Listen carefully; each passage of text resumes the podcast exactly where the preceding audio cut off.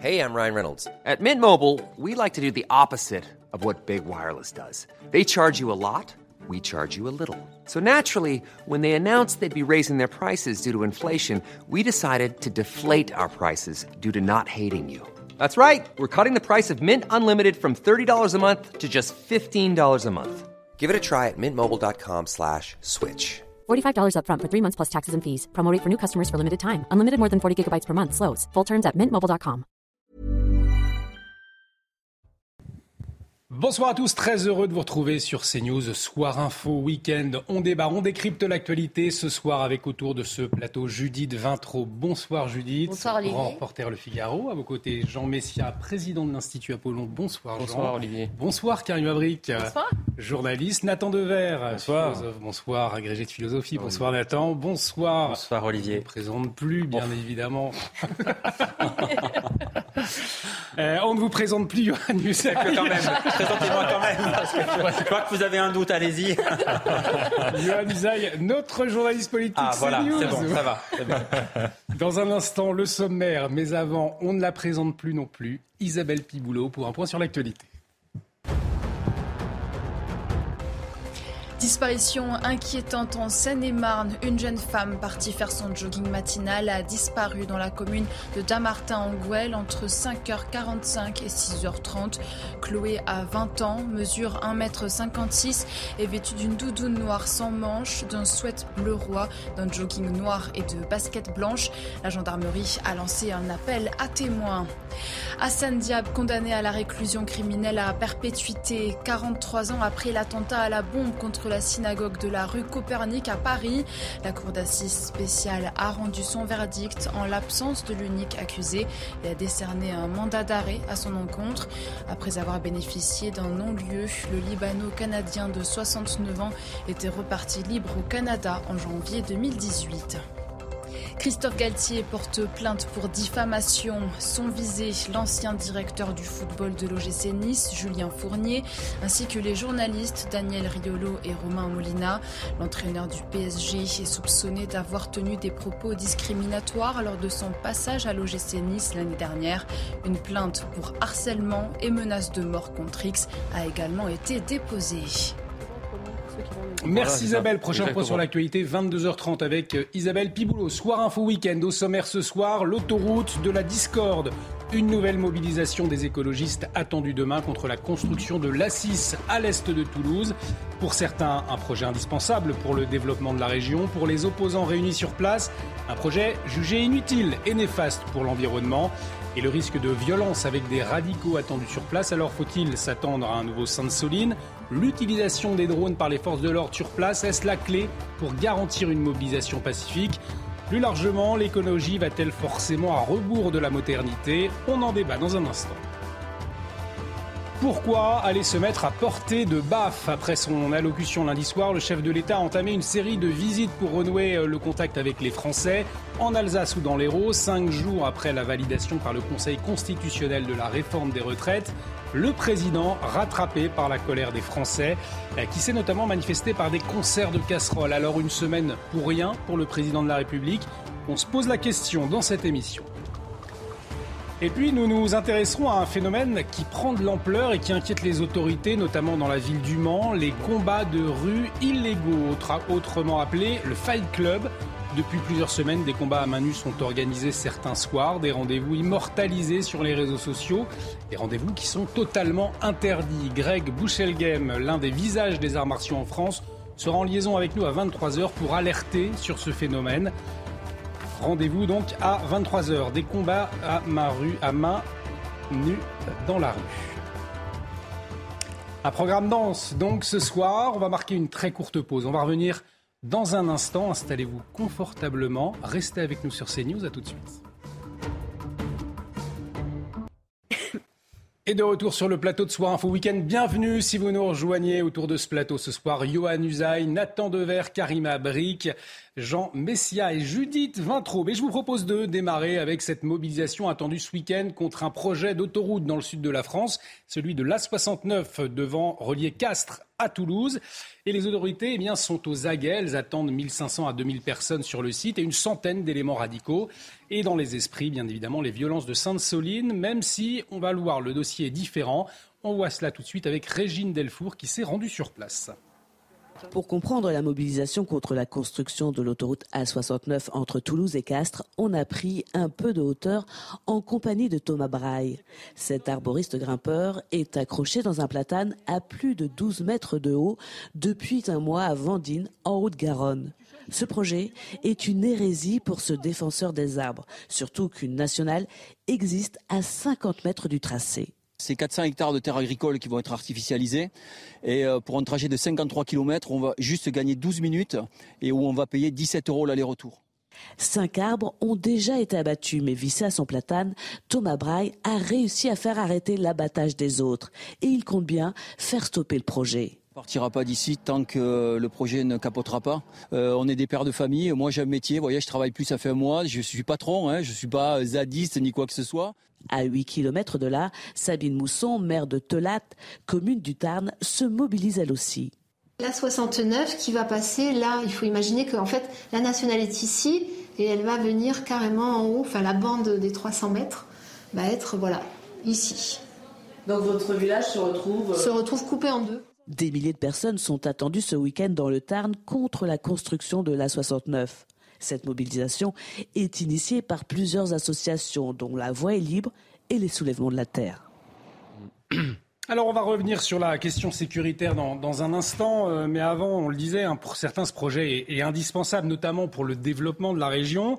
Là, on entendait ces inquiétudes, euh, euh, notamment pour le, monde rural, pour la question de l'écologie. Judith Vintraube, est-ce qu'au fond, les écologistes, ils empêchent aujourd'hui la France de, de se moderniser? On a le sentiment que dès qu'il y a du neuf, eh bien, il y a une opposition en face. Oui, oui, oui. La réponse à votre question est oui. Ce projet, comme beaucoup d'autres, a fait l'objet d'une enquête publique à laquelle euh, ont été euh, associés des citoyens, des associations, un tas d'institutions.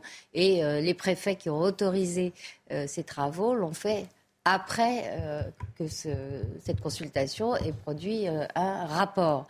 Les écolos, une partie des hmm. écolos, une majeure partie des écolos sont décroissants. Pour eux, tout ce qui facilite hein. Euh, le commerce, le développement euh, de l'économie est à bannir. Et, quant à l'agriculture, euh, ils ont une philosophie simple. Il faut, arrêter toute agriculture qu'ils appellent productiviste. Il faut arrêter l'élevage puisque eux défendent un modèle d'alimentation fondé sur la protéine végétale. Hmm. Donc tout ce qui permet de fluidifier les échanges est à bannir pour eux. Ça veut dire, Jean Messia, pour autant qu'on peut euh, allier la protection de nos zones rurales tout en, développant l'aspect économique en France aujourd'hui bah, Écoutez, moi, euh, je suis partisan de l'état de droit.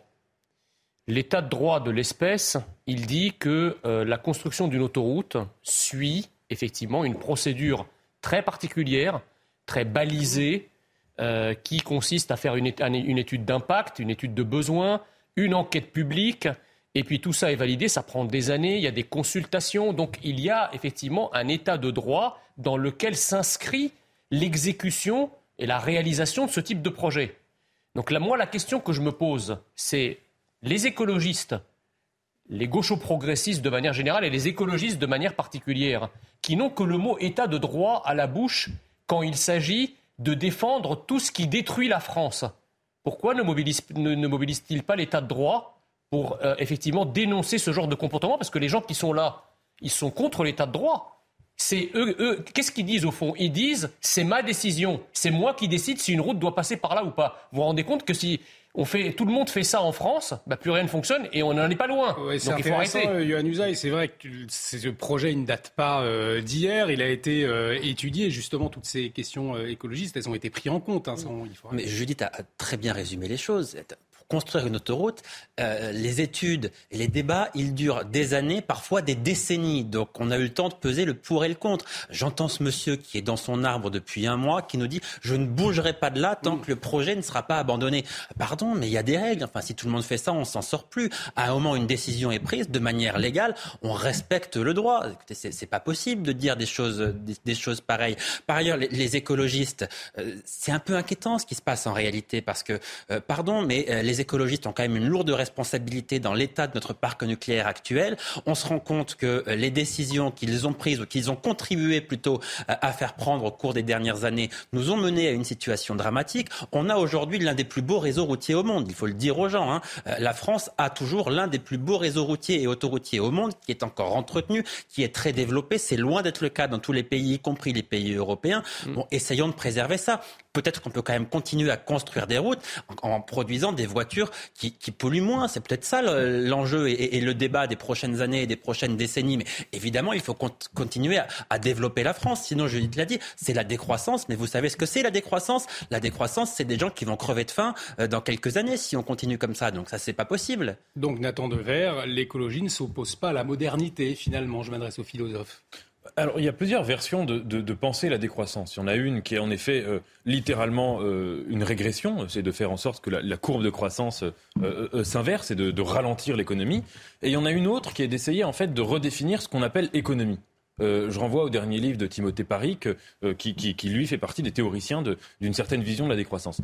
Économie, en grec, oikos nomos, c'est la loi de la maison, c'est-à-dire la loi de la répartition, pas seulement des richesses, pas seulement de l'argent, pas seulement d'une courbe de croissance ou d'un PIB. L'économie, au sens vraiment étymologique et même originaire du terme, c'est la répartition des besoins, du travail, et des biens dans une société, sachant que le rapport entre les, attentes que nous avons et des biens qui existent est un rapport qui est mu par la rareté. C'est-à-dire qu'il y a toujours évidemment plus de, besoins humains euh, que de ressources euh, fournies par, euh, par le planète et par le monde social. Et c'est vrai peut-être qu'une certaine vision économiste entre guillemets de l'économie a eu tendance à réduire le, rapport qu'on devrait avoir et qui est fondamentalement large à cette notion centrale qu'est l'économie à une question qui est purement celle de la richesse euh, monétaire ou de la richesse de la courbe de croissance. Je vous donne un seul exemple. Euh, euh, là, on sort un petit peu même du contexte de l'écologie, mais il y a tout un sorte s'occuper d'un enfant euh, c'est du travail. Ça ne mm. donne pas lieu à un salaire, mais ça doit être considéré comme un travail. Euh, aider une personne âgée, aider une personne vulnérable, travailler dans une association, même si tout cela euh, sont, justement des activités qui sont bénévoles. Eh bien, évidemment, c'est du travail non marchand, mais ça fait, ça fait partie au sens très large de ce qu'on pourrait appeler économie.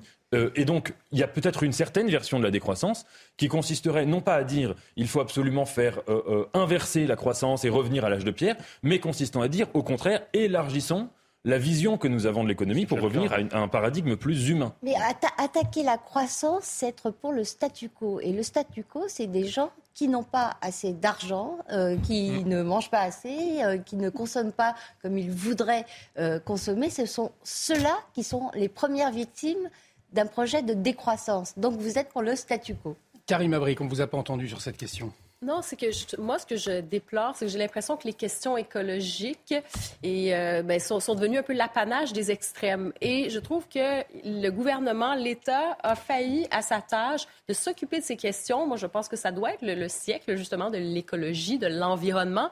Et euh, la gauche, comme la droite, doit se réapproprier ces questions. Sinon, ce qui se passe, ben, qu'est-ce qu'on voit? On voit des, gens comme ça euh, qui, qui vont dans des arbres, qui vont... donc, ça donne des espèces de scènes un peu étranges.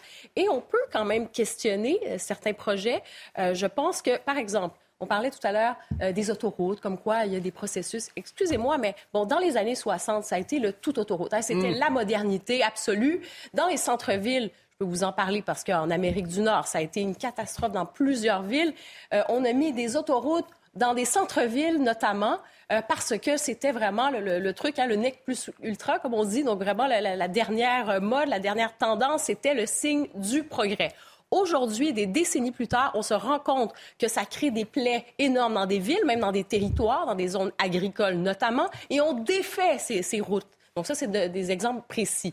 Alors dans ce cas-ci, aujourd'hui, quand vous pensez à ces, euh, ces territoires agricoles, il n'y en a pas des tonnes non plus. Il y a aussi une responsabilité de préserver certaines terres euh, agricoles euh, qui, qu'une fois que vous les dénaturez, ça devient très compliqué. Alors moi, je pense qu'il faut faire attention parce que je trouve qu'on a tendance à caricaturer. Hein. dès que ça devient des, les écolos, ben, c'est, c'est des personnes qui sont complètement dans l'émotion et dans le, le non, la rationalité fout le camp. Ce n'est pas nécessairement Peut-être en un mot, usage, justement, il y a eu un vide sur ces questions euh, au niveau politique, sur ces questions euh, écologiques. Et euh, ce sont des extrêmes aujourd'hui qui s'en qui s'en emparent. Et euh, C'est-à-dire que là, il n'y a pas de vide juridique en l'occurrence, puisque ce projet, il a été validé. Donc, euh, de, de, de, fait, il, doit voir le jour, enfin, normalement. Mais je crois qu'Emmanuel Macron, notamment, a une responsabilité dans ce qui se passe, parce que si le monsieur qu'on a vu tout à l'heure vit dans son arbre depuis un mois, hmm. c'est parce qu'à un moment, Emmanuel Macron et Édouard Philippe ont cédé à Notre-Dame-des-Landes. Notre-Dame-des-Landes, il y a quand même eu un référendum hmm. validé par la population. La population était majoritairement favorable à l'aéroport et des zadistes, euh, comme le monsieur qui est donc dans, dans, l'arbre et ceux qui ont planté leur tente, donc une minorité, ont réussi à faire plier le gouvernement contre l'avis de la majorité. Donc naturellement, les personnes qui sont là euh, maintenant dans, dans, cette ville, ils cette fois-ci, évidemment, ça ne marcherait pas S'inspirent de cela et se disent, ils ont obtenu gain de cause à Notre-Dame-des-Landes, la minorité a imposé son point de vue, on va faire pareil. Donc le gouvernement a une responsabilité. Et des, éléments, et des éléments radicaux qui sont attendus, on va en parler dans un instant. On marque une très courte pause. Restez avec nous sur CNews. À tout de suite.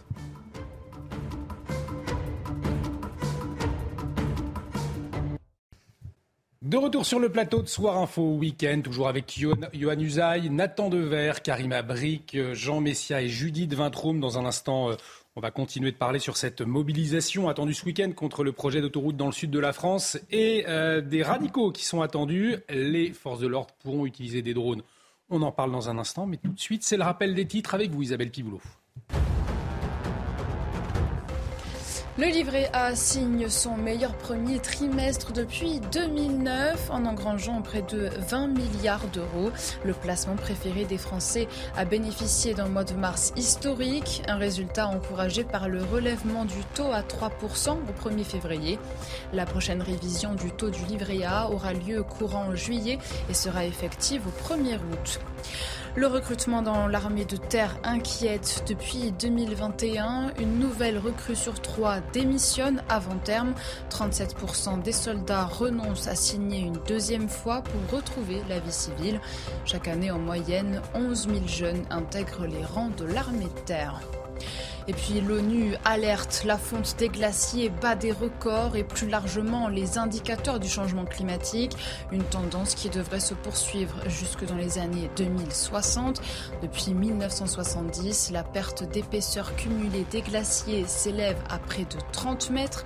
Selon l'Organisation météorologique mondiale des Nations Unies, la fonte ne peut être stoppée à moins d'éliminer le CO2 de l'atmosphère. Merci Isabelle. Isabelle Piboulot qu'on retrouve à 23h pour un nouveau point sur l'actualité. On continue de parler euh, écologie justement avec l'autoroute de la discorde, cette nouvelle mobilisation des écologistes attendue demain contre la construction de, de l'A6, cette autoroute prévue de longue date hein, à l'est de Toulouse. Alors pour certains c'est un projet indispensable pour le développement de la région. On y parlait, euh, on y... on abordait le sujet il y a un instant. Euh, pour les opposants qui sont réunis sur place, c'est un projet inutile et néfaste pour l'environnement. Euh, vous vouliez euh, ajouter effectivement, Judith Vintraube, que ces projets-là ne se font pas comme ça hein, en France. Non, pour implanter une entreprise industrielle en France, il faut en moyenne 10 ans contre en moyenne 3 ans en Allemagne. Et l'explication de ce délai extrêmement long, qui se retrouve d'ailleurs dans le déficit de notre commerce extérieur, dans notre chômage beaucoup plus élevé qu'en Allemagne, etc., euh, etc., c'est d'une part euh, la complexité administrative, mais d'autre part les recours euh, hmm. déposés notamment par les associations écolos qui refusent toujours ce développement économique. Et en tout cas, près de 800 gendarmes devraient être déployés ce week-end. Alors, c'était 3200, euh, on se souvient, à Sainte-Soline. Euh, une centaine d'éléments radicaux attendus sur place et des forces de l'ordre qui pourront utiliser des drones cette fois. Ils avaient été utilisés pour sécuriser l'Euro 2016 mais aussi certaines manifestations de gilets jaunes.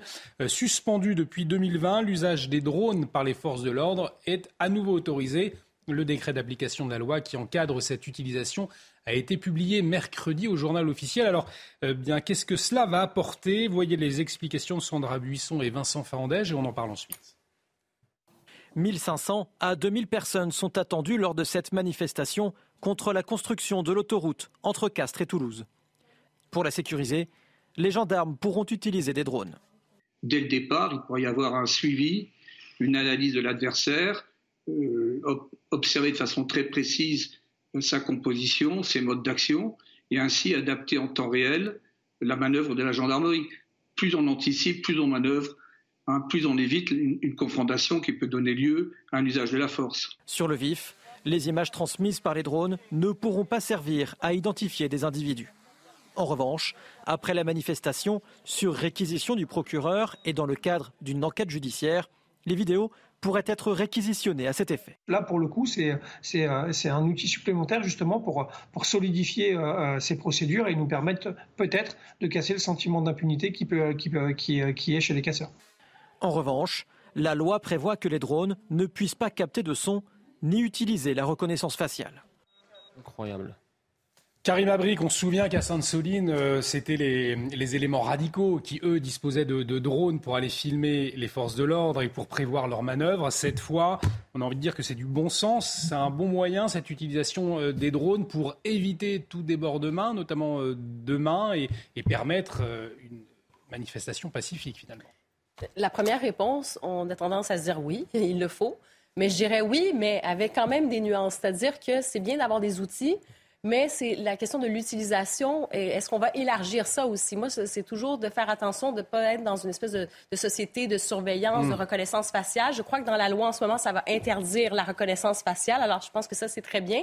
Euh, mais dans un contexte où on peut se dire que euh, ça peut basculer de façon extrêmement violente, euh, je pense que ça peut être une bonne idée d'avoir ces, ces fameux drones. Si jamais ça dégénère, effectivement, qu'on puisse avoir certaines images pour être capable, euh, dans les procédures judiciaires, de pouvoir recourir à ces images et euh, ça peut jouer, par exemple, dans, un procès. Euh, cela dit, je crois que ça doit être extrêmement balisé parce qu'on ne veut pas basculer dans cette société complètement de surveillance. Mais c'est très inquiétant parce que maintenant, on, on dirait qu'à chaque fois qu'il y a un projet, justement, en lien avec l'écologie, on craint qu'il y ait des radicaux, on craint des violences et ce sont maintenant des manifestations qui sont euh, hyper surveillées, hyper presque militarisées et c'est ça que je trouve très inquiétant. on craint à juste titre. oui, mais c'est ça, mais, c'est inquiétant. Jean Messier, c'est vrai que c'est une crainte qu'on entend effectivement, oui, l'utilisation des drones, mais attention à la liberté privée, notamment avec bah, l'utilisation euh, de la vidéosurveillance.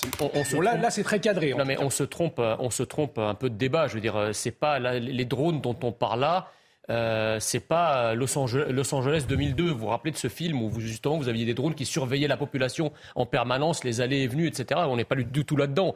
Là, on a effectivement affaire à une scène qui, si elle devait ressembler à Sainte-Soline, c'est une scène de guerre presque. C'est avec des individus très armés, etc. Dans ce genre de contexte, que les gendarmes utilisent comme un point, ou la police utilise comme un point des drones, la France n'est pas le premier pays à le faire. Je ne vois pas en quoi ça menace les libertés publiques.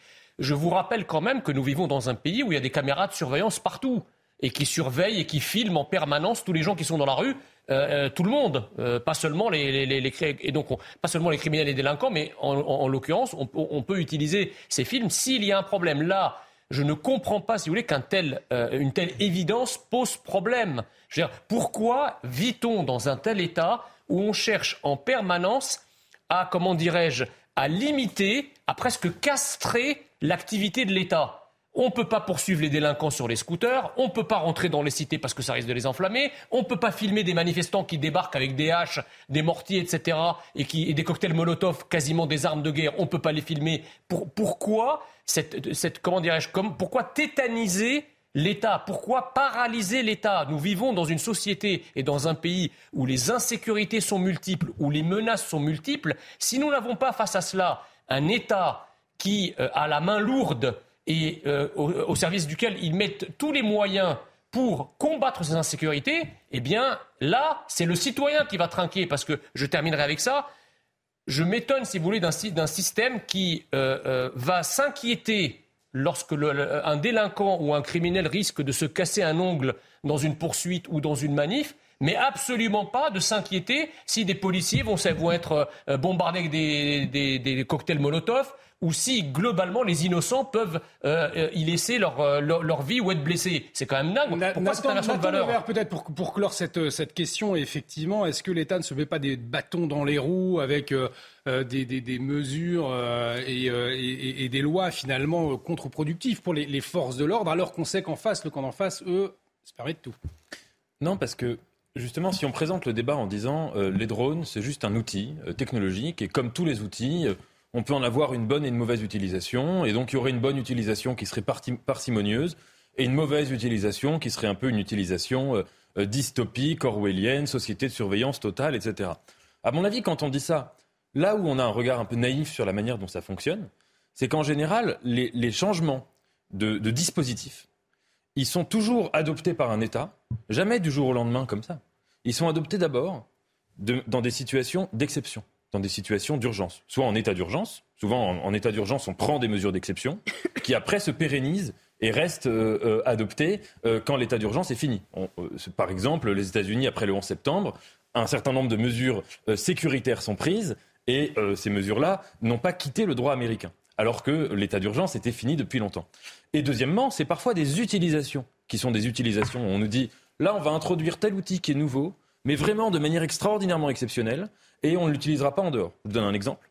Le LBD a été introduit en France initialement pour les forcenés vous savez, les, forcenés dans des prises d'otages qui étaient dans une maison euh, avec quatre personnes prises en otage. Ils disaient qu'ils allaient tuer tout le monde. Et donc là, on s'est dit, on va utiliser le LBD, le LBD parce que précisément, c'est des situations exceptionnelles, à situation exceptionnelle, mesures exceptionnelles. Et ensuite, on a vu qu'en 20, 20 ans à peu près, le LBD a fait partie des outils si vous voulez, qui rentre dans une boîte à outils beaucoup plus large qui est celle du maintien de l'ordre. Si on prend le cas des drones, il est tout à fait possible qu'on commence en nous disant là, on va vous mettre des drones, mais c'est vraiment nécessaire parce qu'en face aussi, ils en ont et parce qu'il n'y a pas d'autres moyens. Et vous inquiétez pas, il n'y a pas de reconnaissance faciale.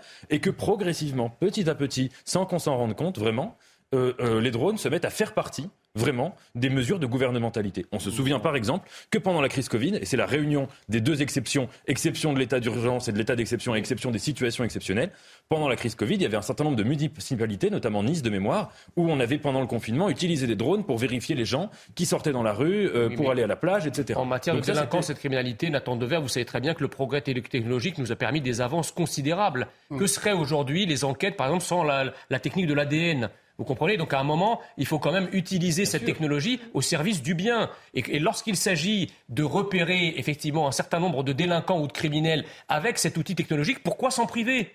Pourquoi s'en priver?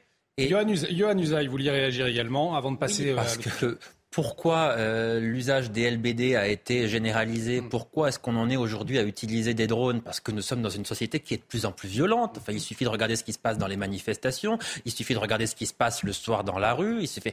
On voit bien quand même qu'il y a un problème dans la société que nous connaissons actuellement. Plus personne ne se sent en sécurité. Oui, c'est pour répondre à une situation nouvelle. Absolument. Et je fais partie de ceux qui hélas, je dis bien hélas, pense que nous allons dans les prochaines années devoir renoncer à certaines libertés, pas de, gaieté de cœur, hein, à contre-cœur bien sûr, mais pour faire face à la situation que nous connaissons et hélas qui risque de s'aggraver, enfin en tout cas ça en prend le chemin, je crois que nous allons devoir hélas renoncer à certaines de nos libertés parce que la loi actuelle, les dispositifs qui sont les nôtres ne permettent pas de lutter efficacement, enfin c'est manifeste, hein. on ne lutte pas efficacement contre la, la violence que nous connaissons. C'est ça le problème? On va devoir avoir quand même des bilans sur euh, l'utilisation de, ces drones. Est-ce qu'effectivement ça a permis euh, d'arrêter des gens? Est-ce que ça a permis d'empêcher certaines choses? Il va falloir aussi qu'il y, aura un, les personnes... retour d'expérience. Ben, il le faut, absolument, il le faut. Exactement. Allez, on, continue et on se pose cette question à présent. Pourquoi aller se mettre à portée de baffe? L'opération a-t-elle été utile pour Emmanuel Macron? Euh, Puisqu'après son allocution lundi soir, le chef de l'État a entamé une série de visites pour renouer le contact avec les Français en Alsace ou dans l'Hérault. Vous avez pu le vivre sur CNews. Euh, cinq jours après la validation par le Conseil constitutionnel du report de l'âge légal de départ à la retraite à 64 ans et deux jours après euh, son allocution. Donc, le président attrapé par la colère des Français euh, qui s'est notamment manifesté par des concerts de casseroles et les ministres, ces ministres, à la rescousse du chef de l'État ce matin dans les matinales. Écoutez. Je préfère un président chahuté à un président planqué. Et parfois, j'ai l'impression qu'on reproche un peu tout et son contraire au président. Il faut toujours prendre des risques en politique. Ils sont toujours payants. Je vous le dis, il faut renouer avec les Français. Nous avons un président de la République courageux, mais la manifestation et le tintamarre de la manifestation, ça n'est par définition pas le lieu de l'échange. Alors, dans ce contexte, un sondage publié aujourd'hui euh, par le Figaro, il montre que 78% des sondés n'ont pas été convaincus par la prise euh, de parole d'Emmanuel Macron lundi soir. Un autre publié euh, par RTL, cette fois, montre que la cote de popularité du chef de l'État baisse de 2 points. 26 points, 26%. Celle d'Elisabeth Borne, qui était à son tour en déplacement aujourd'hui, baisse de 1 point. 27%. Johan Uesaï, un constat donc, la volonté d'Emmanuel Macron d'emmener derrière lui les Français, eh bien cela n'a pas vraiment fonctionné. Est-ce qu'on peut dire que c'était une semaine pour rien, une semaine à portée de baffe, mais pour faire quoi? Emmanuel Macron estime qu'il va en partie sortir de cette crise de la même manière qu'il est sorti de la crise des Gilets jaunes. Alors il y a eu le chèque, les Gilets jaunes ça a coûté 17 milliards. Là on voit quand même que le gouvernement est en train de distribuer. Il y a des annonces tous les jours en ce moment pour des catégories de Français différentes. Donc on voit qu'on est quand même un peu dans cette situation. Euh, Gilets jaunes, euh, le chèque, 17 milliards d'euros et le grand débat derrière. Maintenant le président nous annonce cette fois un à deux déplacements en région euh, par semaine pour être effectivement à, portée d'engueulade. Il, estime, c'est ce qu'on dit dans son entourage, hein, mais il nous l'a dit effectivement hier, il estime que c'est une manière de purger la crise. Qu'en allant se faire engueuler et qu'en diffusant massivement ces images, il va purger la crise. Est-ce que ça va fonctionner? On le verra. Sur sa popularité, il est bas, c'est vrai, hein, il est impopulaire, mais il n'est pas davantage impopulaire que ne l'était euh, Jacques Chirac ou François Mitterrand euh, durant leur second mandat. Nicolas Sarkozy était à 27 ou 28 aussi. Donc ça, n'est pas une situation inédite non plus. Simplement un, mot sur les éléments de langage employés par, par le gouvernement. Mm. J'ai été interpellé parce que disait Bruno Le Maire notamment qui dit oh là là, le président, rendez-vous compte, il est courageux, il va dans la rue. Ah oui, alors est-ce que vous vous rendez à quel niveau il faut en être arrivé pour trouver que le président a du courage d'aller dans la rue? Enfin, C'est pas non plus l'insurrection. Il dit euh, le président, euh, il prend un risque. N'en rajoutons pas non plus. Enfin, il prend un risque. Hier, j'étais avec lui dans l'Hérault. Il y avait plusieurs centaines de gendarmes mobiles autour du collège pour assurer sa sécurité. Non, le président ne prend pas un risque. Donc, il faut quand même aussi rester raisonnable avec les éléments de langage qu'on emploie. En tout cas, Emmanuel Macron, je vous donne la parole dans un instant. On va peut-être l'écouter justement, Emmanuel Macron. Euh, il a donné une interview à Sud Radio. Il est revenu sur cette euh, colère contre la réforme des retraites. Écoutez-le. Moi, je crois à la vie démocratique. Beaucoup de gens ont ce commentaire en ce moment. Et donc, moi, je pense que quand on veut se faire élire, c'est bien de dire ce qu'on va faire. Je l'ai fait. Moi, j'ai fait campagne, compris sur cette terre, parfois en me faisant secouer, en disant je, je mettrai la retraite à 65 ans on a, on a négocié, on a fait du compromis avec les forces syndicales, politiques. On a fait 64 ans, l'accélération des cotisations jusqu'à 43 ans. Et on a fait aussi beaucoup de concessions pour les carrières longues, pour les petites retraites, pour les métiers les plus pénibles. Donc on a Mais je fais ce que j'ai dit. Je fais ce que j'ai dit. Alors on peut souligner euh, qu'Emmanuel Macron n'a pas toujours inventé la, la, retraite à 65 ans. Vous voyez ce qu'il disait, c'était en 2019. Euh, le président de la République qui s'exprimait à l'époque dans le cadre du grand débat national qui venait de prendre fin. On, a vu une vidéo qui a beaucoup tourné, notamment sur les réseaux sociaux. Et vous voyez ce que disait Emmanuel Macron, tant qu'on n'a pas réglé le problème du chômage dans notre pays, franchement, ce serait hypocrite de décaler l'âge légal et le président d'ajouter qu'aujourd'hui, quand on est peu qualifié, quand on vit dans une région en difficulté industrielle, quand on est soi-même en difficulté, qu'on a une carrière fracturée, bon courage déjà euh, d'arriver à 62 ans. À cela s'ajoute le fait qu'il avait dit qu'il était conscient d'avoir été élu euh, en opposition au Rassemblement national, Julie Vintraube, qui allait prendre en compte ce, contexte. Au fond, Emmanuel Macron a-t-il vraiment fait ce qu'il a dit Oui et non? je trouve ces arguments contre le report de l'âge de la retraite assez convaincants. Euh, ça ne veut pas dire qu'il ne faille pas le faire, mais il ne faut pas commencer par là. Euh, effectivement, tout un tas de questions euh, s'opposent pour que la mesure d'âge soit, d'une part, rentable, tout simplement, qu'on ne crée pas du chômage malgré le, report de l'âge de la retraite, et, et, en plus ne vienne pas percuter euh, des problèmes de conditions de travail, de, niveau de revenu, etc., euh, etc. Là, il était vraiment convaincant. le fait qu'il change d'avis n'aide pas euh, Peut-être, à, l'adhésion. Le, contexte a changé quand même, pardon. Le chômage a quand même bien diminué depuis 2019. Donc ce qu'il a dit en 2019. Ça tient plus aujourd'hui. Ça, tient, ça tient un peu moins, disons, sincèrement. Hein. Non, parce que je pense. Bah, ça, ne résout pas les autres problèmes. Mais, mais, mais, mais par ailleurs, au-delà de s'être renié lui-même ou de s'être démenti lui-même, euh, le problème général que pose cette, euh, cette espèce de déambulation à travers la France, c'est le contraste entre une extrême certitude, une conviction d'avoir raison, d'être dans, dans, son bon droit, de, de s'auto-justifier tout le temps, et le flou terrible qui entoure ses intentions pour le présent et pour l'avenir. Il est très très ferme, très précis sur un tout petit sujet, parce que c'est un petit sujet qui est la réforme des retraites, complètement flou sur le reste. On va parler de l'école. Jean Messia, se mettre à portée de baffe comme ça, à portée d'engueulade, comme disait euh, Johan Usaï, à quoi ça sert pour le président euh, de la République, selon vous? Non, mais moi je suis fasciné, si vous voulez, parce qu'ils euh, vantent le courage d'aller affronter l'adversité. Mais qu'appelle-t-on l'adversité? L'adversité, c'est le peuple français qui l'a mis en colère par sa politique, par son entêtement.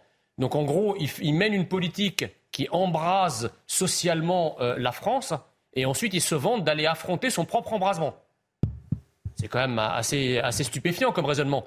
Ça, c'est, la première chose. La deuxième chose, c'est que euh, la différence, si vous voulez, entre la crise des Gilets jaunes et la sortie de crise actuelle, euh, Johan Usaï l'a rappelé tout à l'heure, c'est que pour les Gilets jaunes, il y avait eu 17 milliards qui ont été euh, déversés, si vous voulez, pour éteindre la crise que d'ailleurs lui-même, à l'époque, avait contribué à allumer. Les Gilets jaunes, c'était ce symbole euh, pour rendre visible des gens qui s'estimaient invisibles. Aujourd'hui, le gilet jaune a été troqué par des casseroles. Donc les invisibles sont devenus des gens qu'on n'entend pas. Donc ils se font entendre avec les casseroles de la même manière qu'il y a deux ans, ils se faisaient voir avec le gilet jaune. Mais en réalité, la, crise qui a été éteinte, celle des Gilets jaunes, par l'argent, en réalité, les principales revendications des Gilets jaunes n'ont pas été éteintes à ce moment-là. En fait, il y a l'incendie a été étouffé par la monnaie, ce qu'on appelle la monnaie hélicoptère, parce qu'évidemment, cet, argent-là, on ne sait pas d'où il vient, ce n'est pas de l'argent magique, c'est mmh. la dette. Là, il peut plus le faire. Comment il cherche à éteindre la crise actuelle? Bah, Avec une série de mesures. Avec une série de mesures. Mais attendez, une série de mesures, mais c'est tout, tout, ça, c'est de la carotte. Hmm. C'est-à-dire qu'il avait annoncé 10% d'augmentation des enseignants il y a un an. On en est loin. Euh, toutes les mesures qui sont annoncées sont soit des mesures erronées, soit des mesures qui, ont, déjà été votées il y a, quelque temps. Donc on n'a pas véritablement, si vous voulez, de, masse critique de solutions financière notamment, comme c'était le cas pour les Gilets jaunes, qui puissent permettre d'éteindre raisonnablement cette, crise à, terme euh, médian. Alors justement, vous parliez de, l'école, puisqu'il euh, y a toute une série de mesures hein, qui ont été annoncées ces derniers jours. On peut parler de la, fin du retrait de points pour les petits excès de vitesse, l'annonce d'un plan cet après-midi d'Elisabeth Borne pour réduire euh, très fortement les délais de délivrance des titres de carte d'identité et de passeport. Donc on, comprend hein, que ces mesures visent aussi à aller dans le sens des Français, peut-être Hein, tenter de, calmer la colère. Mais surtout, c'est cette annonce concernant l'école. Emmanuel Macron qui a annoncé l'augmentation des salaires des enseignants de 100 à 200 euros nets par mois. Les précisions de Thibault Marcheteau et on en parle ensuite.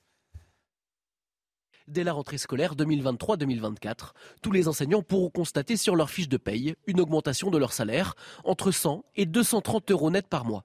L'objectif du gouvernement, remonter la rémunération des professeurs afin que tous les salaires soient au-dessus de 2000 euros par mois.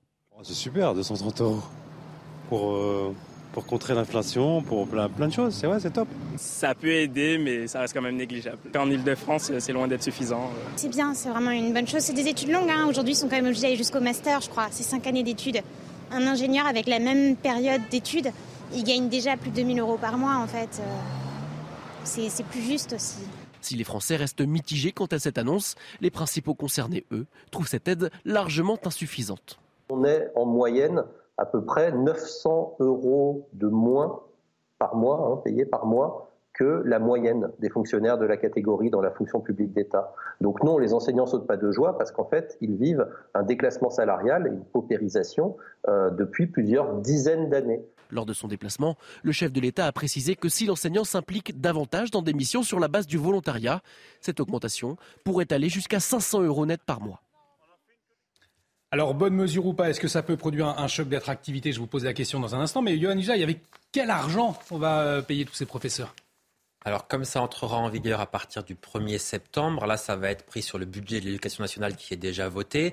Euh, il faudra voir quel est le budget qui sera voté euh, l'année prochaine. Mm. C'est là qu'on saura véritablement d'où vient l'argent. Est-ce que c'est euh, avec la dette qu'on finance ça, ce qui a souvent été le cas au cours des mm. dernières décennies, pour ne pas dire tout le temps, ou est-ce que l'État arrive enfin à faire des économies? C'est ce qu'on nous promet depuis des années et des années, qui n'a jamais été fait. Mais à un moment, il va bien falloir les faire ces économies, parce que quand on a un tel niveau de dette, quand le le remboursement des intérêts de la dette, pas le remboursement de la dette, le remboursement des intérêts de la dette coûte quasiment 50 milliards, 50 milliards d'euros par an. On est à 3% de taux euh, d'intérêt, alors qu'on était à 0,3. Donc c'est colossal. Donc il va falloir qu'à un moment l'État fasse des, économies euh, d'ampleur. Mais alors là, effectivement, ça, ça veut dire changer, euh, changer beaucoup de choses, peut-être changer de système aussi.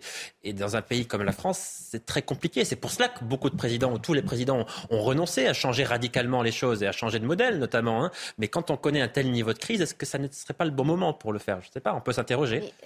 Euh, Allez-y, Julien. Au-delà de la question des moyens et du piège politique qui fait que quand vous commencez à donner, ça n'est jamais assez par définition.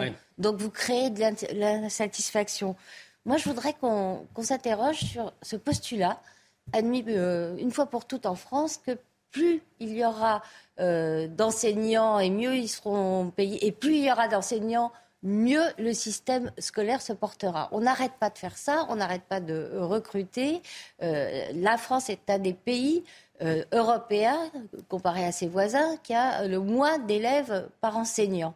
Euh, rappelez-vous, l'une des mesures les plus euh, même populaires de Jean-Michel Blanquer, ça a été le dédoublement euh, des classes dans les zones défavorisées. Donc le du problème, c'est la qualité de l'enseignement, c'est la formation des enseignants. Des études sur le dédoublement montrent que ça ne change à peu près rien.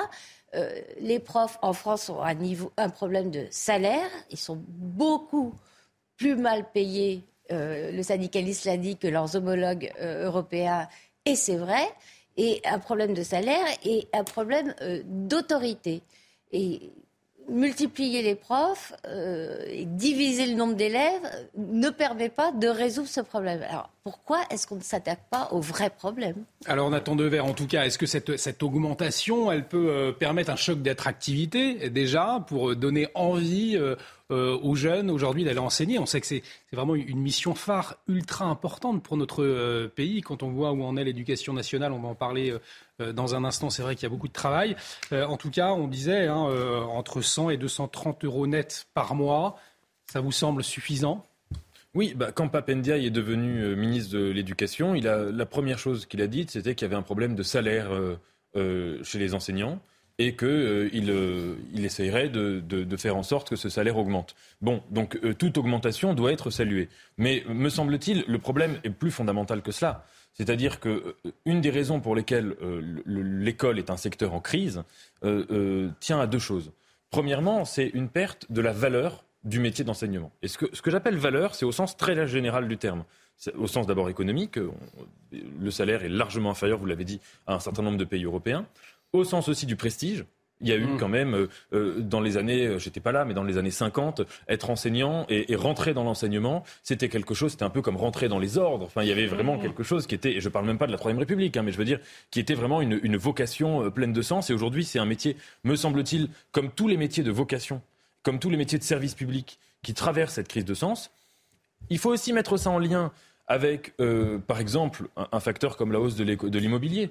Euh, faisant qu'aujourd'hui, vous êtes professeur, même avec cette augmentation de 200 euros et quelques, euh, euh, vivre dans une grande ville, si on enseigne dans une grande ville, vivre à l'intérieur de cette grande ville même, ça devient extrêmement compliqué. Donc toutes ces raisons additionnées font que, quand même, malgré tout, il y a cette, crise de l'école qui, me semble-t-il, sera amenée à, perdurer.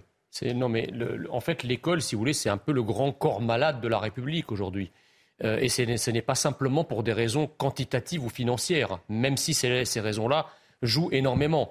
Il y a aussi un problème effectivement idéologique, puisqu'en fait l'école, c'est depuis une quarantaine, ou une cinquantaine d'années, l'école euh, de la République a été le laboratoire d'essai de tous les délires idéologiques issus de mai 68. L'école est gérée par des syndicats euh, qui sont issus de la pensée de mai 68, et c'est certainement pas euh, qui est un peu l'exacerbation de toute cette, de, toute cette logique-là, pardon, dans, dans, une fuite en avant euh, déconstructiviste avec le wokisme, etc., qui va arranger, arranger les choses. D'autant plus, si vous voulez, et là, Nathan Dever a raison, le métier d'enseignant, euh, c'était euh, euh, c'est un, métier vocationnel à la base. Mm. Donc on, on, on, rentrait dans l'enseignement parce qu'il y avait l'autorité, parce qu'il y a la transmission des savoirs. Aujourd'hui, malheureusement, de par justement un certain nombre de dérives idéologiques, on veut apprendre aux enfants des choses parfois qu'ils n'ont pas à apprendre ou qui ne sont pas utiles à apprendre au détriment de choses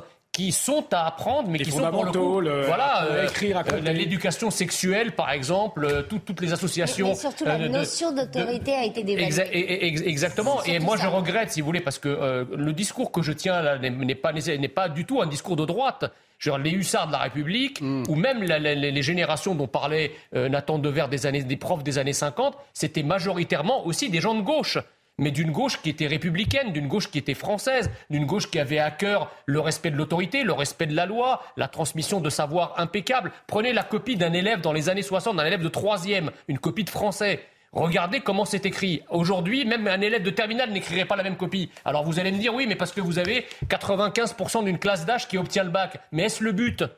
Est-ce que le but, c'est de faire du quantitatif en permanence et d'organiser, comme disait euh, le ministre de l'Éducation du général de Gaulle, son nom m'échappe, est-ce que est-ce le but d'organiser un gigantesque naufrage chaque année pour voir qui va s'en sortir? Ou est-ce que le but, c'est pas finalement d'introduire quand même une forme de sélection pour que moins de personnes aient le bac, mais que ce diplôme soit valorisé et puisse permettre de continuer les études dans de bonnes conditions. le sentiment qu'on n'aime pas la sélection, qu'on va contre la sélection.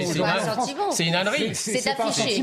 Mais, mais, attendez, ceux qui n'aiment pas, juste un, un dernier mot, ceux qui n'aiment pas la sélection, qu'est-ce qu'ils appellent la méritocratie républicaine?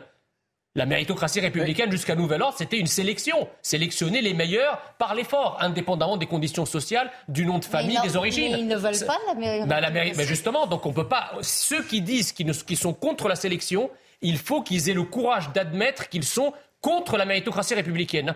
C'est aussi simple que ça. Ah Karim Abrik, avec euh, votre regard de, journaliste québécoise, intéressant d'avoir votre point de vue justement sur l'état de, l'école en France. Est-ce que euh, quand vous entendez que euh, les enseignants vont être valorisés de 100 à 230 euros net par mois, ça vous semble juste par rapport à la situation? Moi, je trouve que c'est un début. Je trouve effectivement qu'au cours des dernières années, le métier d'enseignant s'est complexifié, la charge de travail s'est alourdie. Euh, il y a un contexte beaucoup plus large, il y a même un contexte sécuritaire aussi. Il y a le traumatisme qui s'est passé avec euh, l'affaire Samuel Paty. Et euh, donc, tout le soutien, le soutien aussi qu'ont les enseignants aujourd'hui, qui est souvent, euh, qui a été déploré à quelques reprises. Hein, je pense qu'on l'a vu, ça a été un, vrai traumatisme. la question de l'entrisme aussi. Est-ce que euh, le plan dans, l'éducation, est-ce qu'il est clair? Est-ce qu'il y a une fermeté là-dessus euh, aussi? Donc, il y a plusieurs problèmes. Je pense que le salaire fait partie des solutions, mais ce n'est pas que la seule solution. Il y a beaucoup d'autres chantiers. Et en ce moment, peut-être dans cette séquence avec le président Emmanuel Macron, la séquence des retraites, il ne peut qu'y aller avec des mesurettes. Hein juste saupoudrer en ce moment parce que ça serait inaudible. Alors, euh, donc, je pense que jusqu'à la mi-mai, on va entendre comme ça ce genre de petites mesurettes et éventuellement, on pourra peut-être aller plus en profondeur parce qu'en ce moment, euh, il veut donner un petit peu de chair, comme on dit, hein, qu'on peut gruger pour se dire on peut s'accrocher sur ces petites mesures, ces améliorations, mais sur le fond, il va falloir aller beaucoup plus loin et je pense que ça va se faire un peu plus tard. Il se dit que jusqu'à la mi-mai, euh, il faut que l'expression de la colère s'exprime et ensuite on verra. Mais non, il y a un véritable problème, je pense, dans, l'éducation comme telle. Et ce qui est des vocations, c'est qu'à un moment donné, quand vous ne soutenez pas vos enseignants, il y a une crise de hmm. vocation aussi euh, qui en résulte. Nathan Dever, je vous donne la parole tout de suite, mais avant, on va écouter euh, Monseigneur Rouget, c'est l'évêque de Nanterre. Il s'est exprimé euh, aujourd'hui, puisqu'il y a eu cette polémique autour de l'enseignement privé avec la volonté de, de Papendiaï de plus de mixité sociale. On en, a beaucoup parlé. C'était intéressant euh, d'entendre euh, le point de vue de l'évêque de, Nanterre sur les ondes de Radio Notre-Dame. Je vous le rappelle, c'est l'évêque qui est responsable de l'enseignement privé catholique dans son diocèse, dans sa région. On l'écoute. La polémique actuelle, parfois suscitée ou entretenue par l'exécutif lui-même, semble passer à côté des vrais défis pour l'éducation nationale. L'acquisition des savoirs de base, la qualité globale du niveau d'établissement, la revalorisation du métier d'enseignant, la préservation de la sérénité pédagogique des établissements par rapport à tous les conflits idéologiques ambiants. Il y a vraiment mieux à faire en ces temps de fracturation sociale parfois violente que de réveiller une guerre scolaire. Réveiller une, guerre scolaire, euh, la crainte de, l'évêque de, Nanterre, Nathan Devers. J'aime beaucoup euh, Mathieu Rouget, mais je, pense quand même qu'il y a une vraie question qui devrait être posée de l'école privée, qui a, qui a, été un moment posée sous Mitterrand, euh, ça n'a pas pu aboutir, mais qui doit justement être profondément, nous faire tous réfléchir. Premièrement, on remarque aujourd'hui que ce qui se passe à l'échelle globale de la France, c'est que, je caricature un petit peu, mais disons que le niveau euh, tente à baisser à peu près partout dans les écoles publiques, sauf peut-être dans un certain nombre de lycées d'excellence, mais sinon, globalement, le niveau baisse. Et que si vous voulez, à partir de là, ça crée quand même un système où vous avez des gens qui ont la capacité, qui sont en, ce sens privilégiés, qui ont la capacité euh, financière euh, d'aller dans des écoles privées et qui vont échapper à, cette, baisse du niveau, ou en tout cas qui vont être dans des, dans des institutions qui sont peut-être un peu plus protégées, premièrement.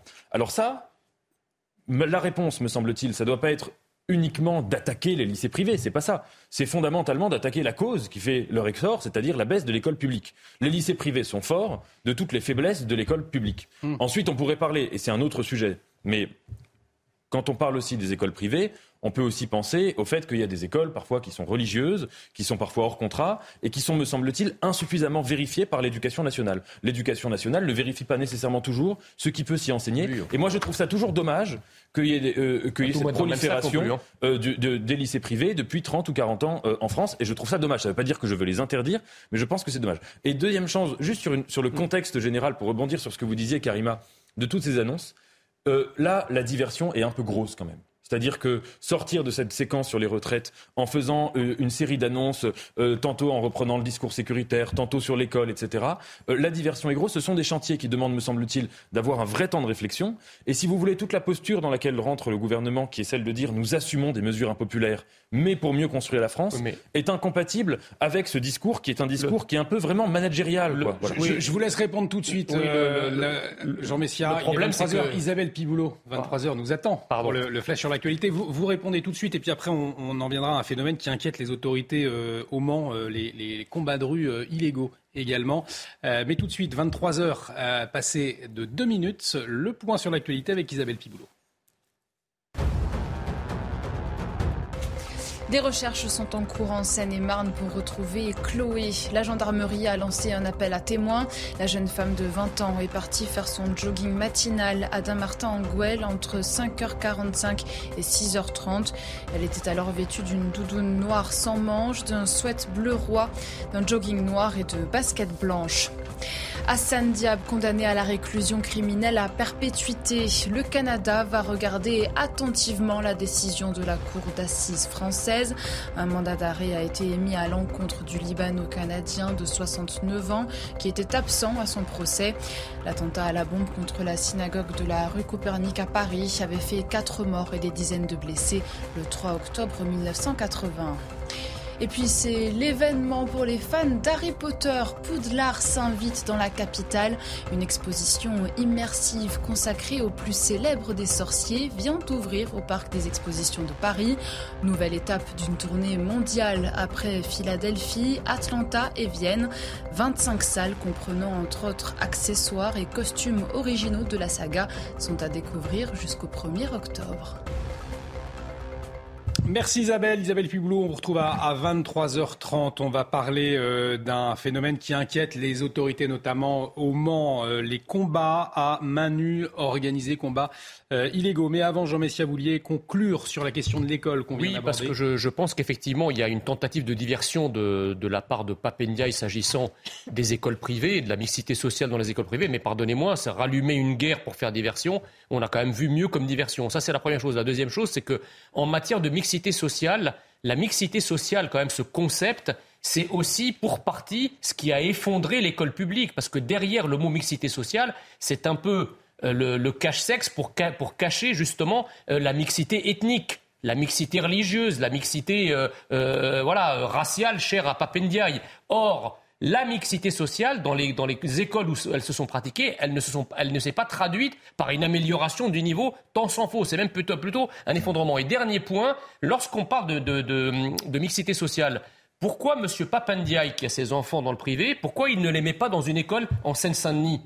Parce que, la, parce que si vous voulez, la mixité sociale ne saurait se réduire à prendre des îlots d'excellence, qui sont des îlots d'excellence parce que ce sont des îlots homogènes, et donc introduire une mixité sociale qui va les effondrer puisque les mêmes causes produisent les mêmes effets. Pourquoi on ne le fait pas dans l'autre sens? C'est-à-dire que M. Papendia retire ses enfants de l'école alsacienne et les met euh, dans, des écoles, dans des quartiers défavorisés. Parce que c'est aussi ça, une mixité sociale. C'est mettre les enfants des classes aisées, euh, notamment ceux qui, les, qui, militent pour ça, puisque l'exemple entraîne, eh bien, qu'ils fassent le, chemin inverse. Ça, ça, serait un excellent exemple pour, le reste des Français. La, question de l'école, on aura l'occasion d'en reparler, mais on va avancer. Ça mérite. On, en reparlera. Euh, on a un invité qui nous attend, qui est en, liaison avec nous sur un, un phénomène. Alors, euh, qui inquiète, je le disais, les autorités au, Mans depuis plusieurs semaines. Place du marché, c'est dans le quartier des Sablons pour ceux qui connaissent.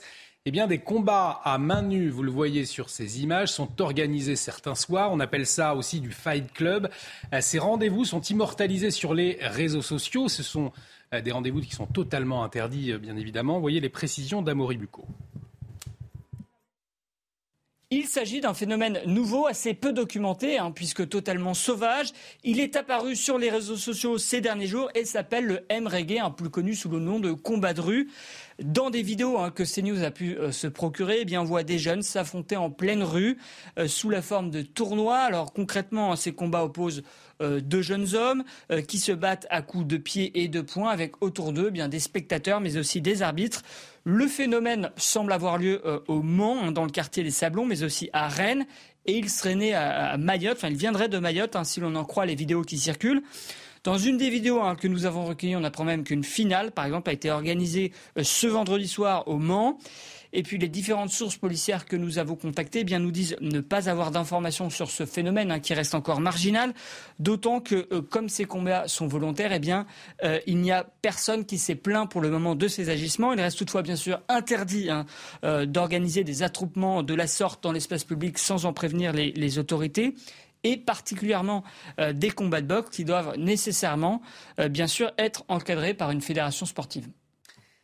Et pour en parler justement, Greg Bouchlagem, l'un des visages des arts martiaux en France, plus connu sous le nom de Greg MMA, est en liaison avec nous. Bonsoir, merci d'avoir accepté euh, notre invitation. Vous êtes fait connaître notamment grâce à, vos vidéos sur YouTube. Euh, on a vu ce, phénomène des combats illégaux. On ne sait pas trop ce qu'il en est euh, aujourd'hui. Il y a encore des, incertitudes, des inconnus. En, tout cas, on va revenir sur les, dangers. Mais avant, est-ce que c'est un phénomène que vous connaissiez, un phénomène que vous avez observé, qui est répandu aujourd'hui euh, sur le territoire français? Bah, Bonsoir, bonsoir à vous. Euh, c'est pas quelque chose de, très fréquent. les combats clandestins, il y en a pas mal, il y en a toujours eu d'ailleurs. Mais là, le fait que ce soit médiatisé à ce point, non, c'est quelque chose d'assez nouveau. Il y avait une ligue euh, qui est très connue euh, au nord de l'Europe, qui organise des combats de, la sorte, donc des combats à point nu où tout est permis. Euh, et forcément, c'est très très dangereux parce que bon, c'est pas encadré, il n'y a pas de médecin, il n'y a pas de, il a pas les premiers secours, donc ça peut très mal se terminer. Vous disiez aussi, on, voit que le, phénomène est, beaucoup relayé sur les réseaux sociaux, notamment avec des, vidéos. On peut imaginer que les vidéos qui sont tournées euh, à, l'étranger, vous parliez de, zones bien précises où ces combats existent, eh bien, euh, motivent euh, certaines personnes à faire de même sur le territoire français? Bah forcément, on a envie de, tout le monde a envie de son, quart d'heure de gloire. Il faut savoir que pour être un combattant professionnel, c'est des, dizaines d'années d'entraînement acharné. Et là, on peut s'offrir euh, bah, une notoriété euh, à moindre frais, même si les frais bah, finalement peuvent être très élevés, puisque les gars, quand même, ils risquent leur intégrité physique. On n'est pas à l'abri qu'une tête heurte le sol après un chaos et ça peut aller jusqu'au décès. Et euh, certaines personnes peuvent aussi avoir un, œil crevé, puisque les gars combattent à point nu. De temps en temps, ils ont les mains ouvertes et ça peut, ça peut être dramatique. Alors, au-delà des sanctions pénales, c'est vrai que c'est puni d'un an d'emprisonnement, 15 000 euros d'amende, une pratique très dangereuse. Vous alertez euh, ce soir avec des risques, bien évidemment, de, mort. Hein. Oui, tout à fait. Enfin, ouais, ils peuvent, ils peuvent risquer gros, ils risquent gros. La, la, vie, éventuellement, euh, les gars, ils n'ont pas de, ils n'ont pas le, tout, le bagage médical nécessaire, donc tout ce qui est fond d'œil, des, électrocardiogrammes. Donc normalement, avant de pouvoir combattre, où il y a un risque de chaos, il y a un suivi médical. Et là, il n'y a rien du tout. Donc bah, ces, pauvres jeunes, ils, risquent gros. Donc c'est sûr que ce pas des choses qui sont très recommandables. Mais bon, parfois, ils ont envie de, vivre et de vivre une expérience forte et c'est un des moyens qu'ils ont trouvé. Oui, mais pourquoi justement euh, euh, c'est illégal, on le disait, pourquoi ces, participants à ces, combats de rue euh, illégaux ne vont pas tout simplement se défouler dans un club avec des, professionnels comme vous? Comment est-ce que vous, vous l'expliquez ce phénomène bah, Comme je vous l'ai dit, quand on veut être un combattant professionnel, ça demande beaucoup de rigueur, de l'assiduité aux entraînements. Et parfois, on, peut s'entraîner pendant des années et puis rien récolter. Alors que là, effectivement, bah, sur les réseaux sociaux, bah, s'ils sont vus par des centaines de milliers de personnes, pour eux, c'est tout bénef. Quoi. Mais, Donc c'est un euh, moyen de gagner de l'argent aussi Non, non, pas de l'argent. Je ne pense pas qu'ils gagnent des, milliers des cents, mais euh, c'est pour la notoriété, pour le, le, plaisir aussi. Hein. Il faut, savoir qu'il y a un plaisir euh, à combattre. Et là, même si c'est extrême, bon, euh, je pense qu'il y a des, gars qui trouvent euh, leur plaisir à travers cette pratique, c'est certain. Pratique illégale, on le répète. Jean Messia, euh, oui, je souhaiterais vous poser une question. en fait, le, truc, c'est que je souhaiterais évidemment restituer ce genre de combat de rue dans le contexte qui est celui de, notre société. Moi, j'ai un peu l'impression, si vous voulez, que c'est un peu le grand retour du primitif, des hordes primitives, des combats primitifs. voilà, je, pense qu'il y a un, un enracaillement euh, de, la société. D'accord euh, Évidemment, euh, l'afflux massif et incontrôlé de, certaines immigrations y contribue pour beaucoup et contribue aussi à l'ensauvagement de notre société. Donc votre analyse, moi je l'entends, mais je crains qu'il ne faille la mettre dans une approche un peu plus générale du, contexte, voilà, puisqu'en fait, vous avez aussi les rodéos sauvages, vous avez les courses sauvages, maintenant nous avons les combats sauvages. Enfin, tout ça participe quand même d'une logique euh, de violence, de recrudescence de violence dans notre société, et notamment dans certains territoires, qui est pour le moins inquiétante. Là, on arrive quand même à, une violence paroxystique qui interroge. Oui, c'est effectivement le, signe d'une violence dans notre société, euh, Grep euh, Bushmalgen. On ne peut pas le, renier. Bah, vous savez, la, violence, elle existe de tout temps. Les hommes se sont toujours affrontés. pas à ce point-là, quand, même. Même à la Grèce antique, les, combats se faisaient à point nu il y a eu les gladiateurs. Et... Donc l'homme a toujours été fasciné par la violence. C'est pas vraiment euh, quelque chose. C'est ce que je dis, c'est un retour au primitif. Contemporain. Pardon? C'est ce que je vous ai expliqué, c'est vrai, vous avez raison. Je ne dis pas que les. En fait, toutes les choses, toutes les formes de sauvagerie qu'il y a dans notre pays ont toujours existé mais elles étaient toujours réduites à une portion congrue. Jamais elles n'avaient envahi à ce point, là jusqu'à dans l'espace public, avec euh, ces spectateurs, parce qu'on les voit derrière. En fait, le phénomène, est ce qui interroge, c'est la massification euh, quantitative du phénomène. Bien sûr qu'il y a toujours eu des combats, mais jamais autant de combats avec autant de gens, de manière spontanée, avec euh, d'autres formes de violence qui viennent se surajouter. On vit quand même une période, un instant d'ensauvagement de notre société qui, qui n'existait pas il y a encore 30 ou 40 ans. Ce que veut dire Jean Messia, effectivement, c'est que ça n'a rien à voir avec les combats que vous pouvez pratiquer ou que d'autres combats qui sont reconnus avec des fédérations et qui sont encadrés. Non, c'est sûr que c'est pas du MMA. Le MMA, il est euh, réglementé et autorisé en France depuis quelques années maintenant. Donc c'est un sport euh, que l'État reconnaît.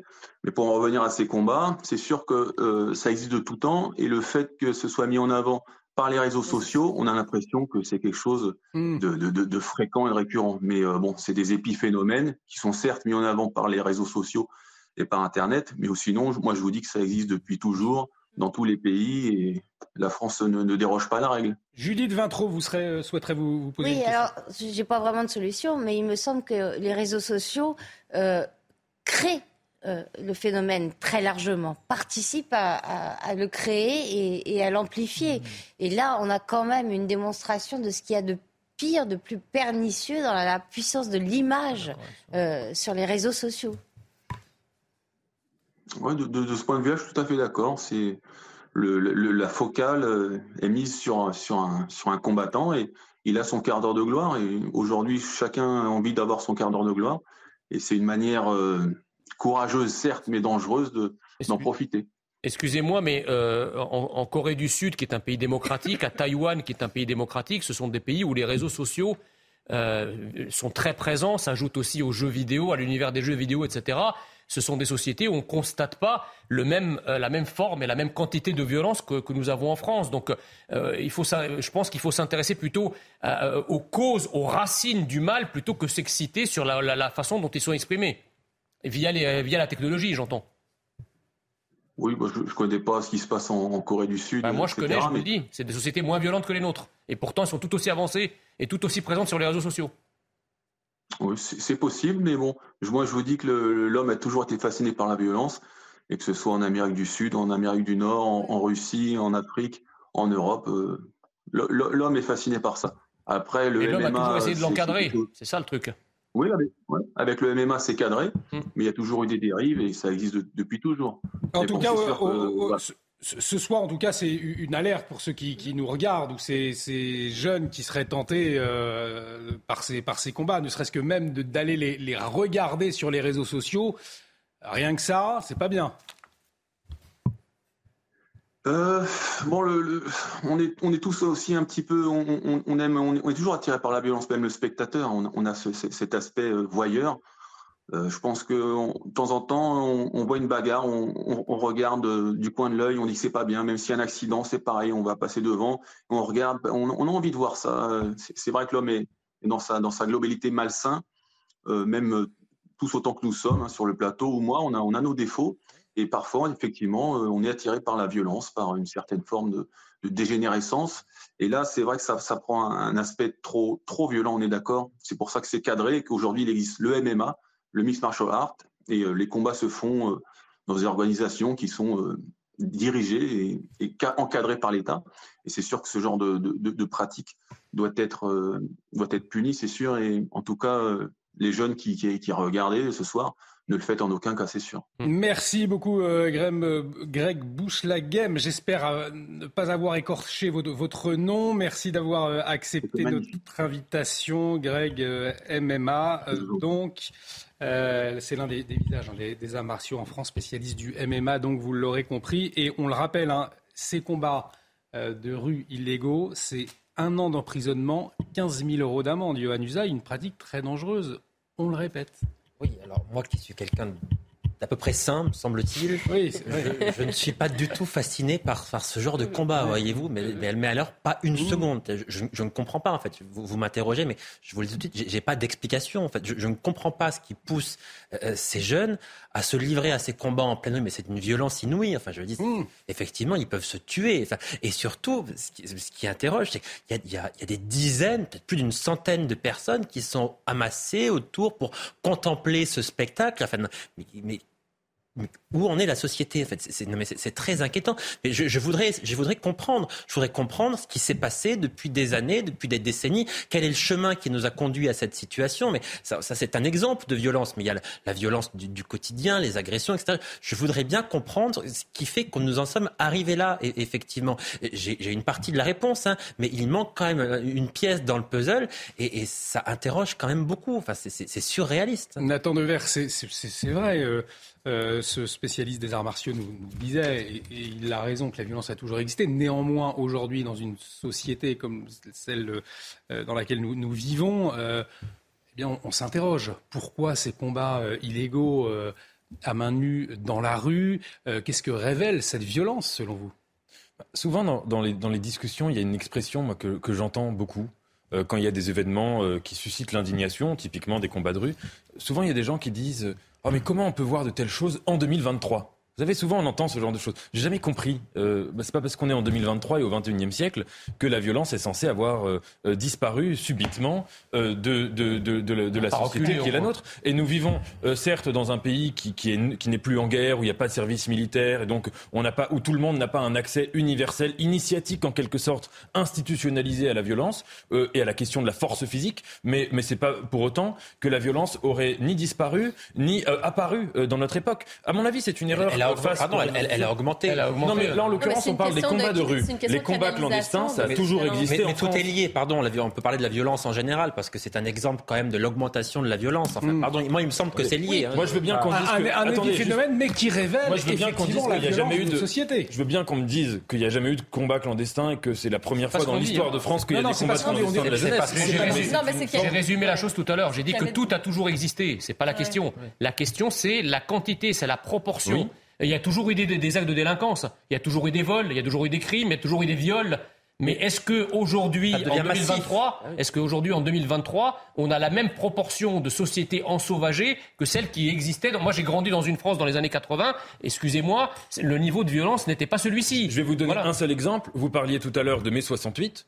Euh, avant mai 68, dans les écoles et en particulier dans les internats, il y avait une violence. Euh, il y a des témoignages, hein, il y a des, des, des documents non, historiques. C'est des trucs en il y avait une violence dans, dans, dans, les internats, dans les écoles, oui, il y en entre avait. les élèves et parfois euh, entre l'institution même des, surveillants, etc. Vrai. Et les élèves, euh, tous les gens qui ont écrit leur mémoire sur et qui ont traversé ces périodes-là vivaient une violence qui était et, et avec souvent d'ailleurs même des combats clandestins qui était beaucoup plus forte euh, que après mai 68 où globalement ces institutions-là, notamment les internats scolaires, ont, ont, perdu en violence. Ça ne veut pas dire qu'il y en a plus du tout, mais ça a diminué. Donc je pense, je ne suis pas en train de dire qu'il n'y a pas de violence dans la société ou que cette violence diminue ou qu'elle disparaît. Mais je pense que ce serait une erreur de croire que parce qu'il y a des nouveaux outils pour rendre certaines violences visibles, de croire qu'elles seraient apparues ou de croire qu'on en serait arrivé là. Vous voyez? Je pense que les combats clandestins, malheureusement, ont toujours existé, existeront toujours. C'est une platitude que de dire ça, mais parfois mais les platitudes sont vraies. Karim Abrik, vous vouliez vous exprimer, on vous a pas entendu. Ben, sur euh, le concept de dire en 2023, il n'y a, a, plus ceci ou cela, je pense qu'on faisait aussi référence, il parlait des gladiateurs. Bon, il y a des choses qu'on ne voudrait plus voir non plus aujourd'hui. C'est dans ce sens-là. Je suis d'accord avec vous que cette violence existe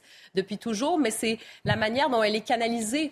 Et euh, c'est pas pour rien que ça existe. Donc, les sports de combat, la boxe, euh, hein, donc, de, disons, de canaliser cette violence dans l'esprit sportif, dans l'esprit, euh, bon, dans- artistique même, hein, canalisé à travers l'art, ça peut être une chose. Alors moi, je, je trouve ça euh, vraiment choquant parce que je me dis, imaginez toute cette énergie de vie, de jeunesse, si c'était canalisé autrement dans Mm. l'art, dans, la- dans le que- communautaire, dans le sport. Mais il y a des règles aussi. euh, Il y a des règles. dans le sport, Oui, dans, les, dans sports de combat. Est-ce que c'est pas, pas ce qui. Mais Des règles du travail, Règles de, l'effort, euh, c'est sur le temps long. euh, il l'a dit, hein, Ouais. votre, euh, votre- Oui, et, et peut-être, Mais- moi, j'élargirais aussi sur, euh, bon, je sais que ce sont des concepts, on n'aime pas nécessairement entendre ces concepts-là, de masculinité toxique, de déconstruction, mais je trouve Ah qu'on est ça- dans une ère, non, mais de, déconstruction de savez que ça modèles concerne, pas, ça concerne pas ces populations-là. hein. La déconstruction est exclusivement réservée aux, aux Fran- aux Européens de souche et aux Français de souche. Ben, Elle ne ben- concerne certainement pas euh, les populations issues d'ailleurs.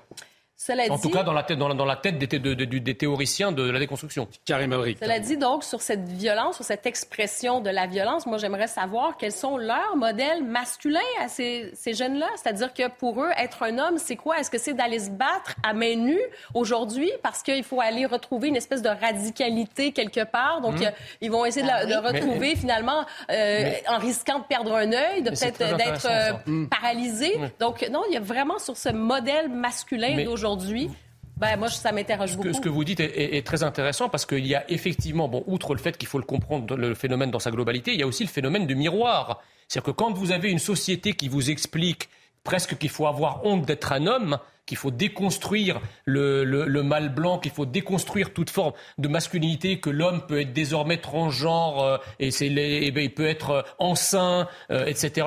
Ben, vous avez effectivement une réaction une- un, effet rebond d'une catégorie de la population qui refuse cette dérive et qui va au contraire se radicaliser Alors dans une là, forme là, de- on de- est de passé des combats, des de rue au, au- au wokisme. Je, je vous propose, on on, peut on dire va aussi- rester. Allez-y, allez-y. Juste un mot, on peut dire aussi quand vous avez une société qui vous explique que quand vous êtes né dans certains quartiers, que vous avez une certaine couleur de peau, euh, un nom à une certaine consonance, c'est pas la peine de travailler à l'école parce que vous n'y arriverez jamais. Oui, bien sûr. Ce discours victimaire explique aussi. Aussi. Euh, Bien on sûr. se tourne vers ce genre de pratique. Allez, je vous propose de, de- de- de parler de, de ces chiffres. On va rester le- dans, dans la, sur la question de la, la délinquance. Euh, le ministère de l'Intérieur, en euh, séance publique, a publié hier les chiffres concernant la délinquance et la criminalité liées aux personnes de nationalité étrangère. On voit les précisions de Mathilde Couvillers-Flornoy et on en parle ensuite. Les chiffres donnés par le ministère de l'Intérieur sont définitifs et font état de bilan pour 2022. Selon nos informations, 41% des mises en cause pour cambriolage sont de nationalité étrangère. 35% des vols violents sans armes ont été effectués par des personnes d'origine étrangère également. 17% des mises en cause pour coups et blessures volontaires sont étrangers. 17%, c'est également la part d'étrangers inculpés pour homicide. Enfin, 13% d'entre eux sont mis en cause dans des cas de violences sexuelles. Ces infractions ont été relevées par les services de police et de gendarmerie sur le plan niveau national.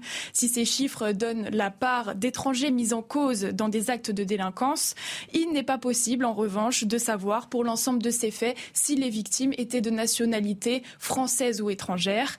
À noter que ces données du ministère de l'Intérieur concernent les 5,2 millions d'étrangers en France. Alors, Johan, c'est intéressant de comprendre dans quel contexte le ministère de l'Intérieur a publié ces chiffres. Oui, alors c'est un, sénateur, c'est Stéphane Ravier, qui est sénateur des, des Bouches-du-Rhône, qui est un sénateur qui a soutenu Eric Zemmour pendant la, campagne présidentielle. Pourquoi est-ce que je précise ça? Mm. Parce que c'est vrai qu'il y, a un contexte. Euh, avant qu'on parle beaucoup de la réforme des retraites, le président de la République, le ministre de l'Intérieur, à l'automne dernier, avait été interrogé sur le fait de savoir s'il y avait, selon eux, un lien entre l'immigration et la délinquance. Euh, ce qui a souvent été nié par l'exécutif. Et là, Emmanuel Macron a, commencé à reconnaître que oui, il existait bien un lien. Et Gérald Darmanin, euh, qui lors d'un déplacement à Lyon, me semble-t-il, euh, avait reconnu effectivement qu'il y avait un lien entre immigration et, insécurité et, délinquance. Il avait même dit, me semble-t-il, le nier, ce serait se, voiler la face ou nier la réalité, etc. Donc ces chiffres viennent effectivement montrer qu'il y a manifestement, en tout cas, une partie importante de certaines délinquances qui est liée à l'immigration, en tout cas à la présence d'étrangers sur le territoire. C'est particulièrement vrai pour les cambriolages, mais aussi pour les vols avec violence sans armes, qui sont des faits extrêmement graves. On parle voilà, de faits on voit, on voit justement, effectivement, 41% pour cambriolage, 35% pour vol violent euh, sans armes, 17% pour coups et blessures volontaires. Judith Vintraube, euh, ces chiffres, ils montrent clairement qu'il y a un, un rapport, effectivement, entre la délinquance et l'immigration Bien sûr. Et, euh, les gens qui refusent d'établir ce lien, dont parfois Gérald Darmanin d'ailleurs, parce que je me souviens d'une interview au, journal du dimanche, où quasiment dans la même phrase, il expliquait que bien sûr il y avait une forte proportion d'étrangers euh, parmi euh, les auteurs de certains faits de délinquance, mais que il fallait pas compter sur lui, petit-fils d'immigré, pour faire le lien entre immigrés. Dans la même phrase, mmh. euh, journal du dimanche euh, cet été, hein, je crois.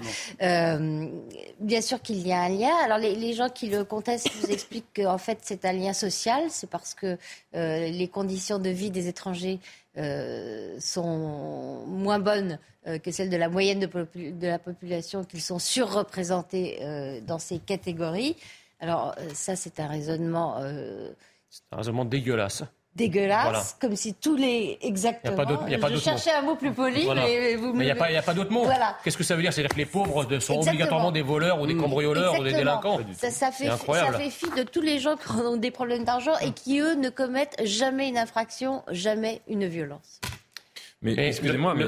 Euh, Nathan Devers. Euh, Premièrement, on pourrait répondre que euh, faire ce lien-là entre délinquance et étrangers, ça fait fi aussi de tous les étrangers euh, euh, qui, qui, ne commettent absolument pas de délinquance, et pour reprendre les mots de Jean Messia, et que ce lien est donc dégueulasse. Mais surtout, à mon avis, moi, ce que j'aime pas dans ce débat, il y a deux choses que j'aime pas. C'est que on ne sait pas ce que veut dire le mot délinquance, on ne sait pas ce que veut dire le mot lien. Premièrement, là, les quatre délinquances qui sont citées, on peut prendre. Pourquoi on se focalise toujours sur les mêmes types de délinquance? Si on, si, on, si on, applique ce genre de réflexion, par exemple la fraude fiscale, combien de pourcents d'étrangers commettent de la fraude fiscale? La fraude fiscale, c'est une délinquance qui fait beaucoup de mal au pays. Il y a énormément d'argent qui est perdu. Ça a un impact total dans la détérioration du service public, dans la détérioration du bien public, etc. Ça, on n'en parle jamais. Deuxièmement, quand on parle du lien, pourquoi cette obsession maniaque de vouloir absolument que la délinquance, on va voir comme premier critère la nationalité ou l'origine des gens. Euh, un marxiste un peu attendez, un marxiste un peu caricatural, un marxiste caricatural. Il pourrait aussi dire on va voir le lien entre on va voir non pas quand on voit des délinquants de, quel pays ils viennent et euh, quelles sont leurs origines, mais la question qu'on va se poser quand on voit un délinquant, c'est combien ils gagnent euh, par mois. quand des cambrioleurs, combien ils gagnent par mois, quels sont leurs salaires, est-ce qu'ils sont au chômage ou pas, quel, est le, capital de leurs parents? Un marxiste caricatural, il pourrait dire il y a un lien entre certaines formes de délinquance et la pauvreté. Et ce serait tout aussi caricatural de dire ça, parce que si vous voulez, la délinquance, d'abord, ça ne veut rien dire. Il y a des délinquances qui n'ont rien à voir les unes avec les autres. Les, euh, le, délit, euh, euh, la fraude fiscale, ce n'est pas la même chose qu'un cambriolage, qui n'est pas la même chose que. que, que Là, on que parle des de la du, du quotidien qui impacte la vie des, des Français au Mais quotidien. la, la fraude fiscale, ça impacte Non, la mais- vie des Français. Ils Nathan- le voient peut-être moins directement, mais ça impacte aussi. Et deuxièmement, euh, euh, vouloir absolument se fixer sur un seul critère, c'est faire fi de la multiplicité Non, mais causale attendez, qui attendez. engendre la Mais délinquance. Nathan, Na- Nathan Dever, votre discours est délirant, franchement. Il est délirant parce que vous, vous depuis 2-3 minutes, vous essayez absolument euh, de vider la réalité statistique qu'on vous présente comme si elle vous terrassait ou comme si euh, elle vous terrifiait. Et c'est terrifiant de fait. Mais en, en l'occurrence, pourquoi le système qui gouverne la France depuis une quarantaine d'années refuse catégoriquement de faire ce lien alors que tous les Français le font? Ce n'est rien d'autre que ce que vos yeux voient.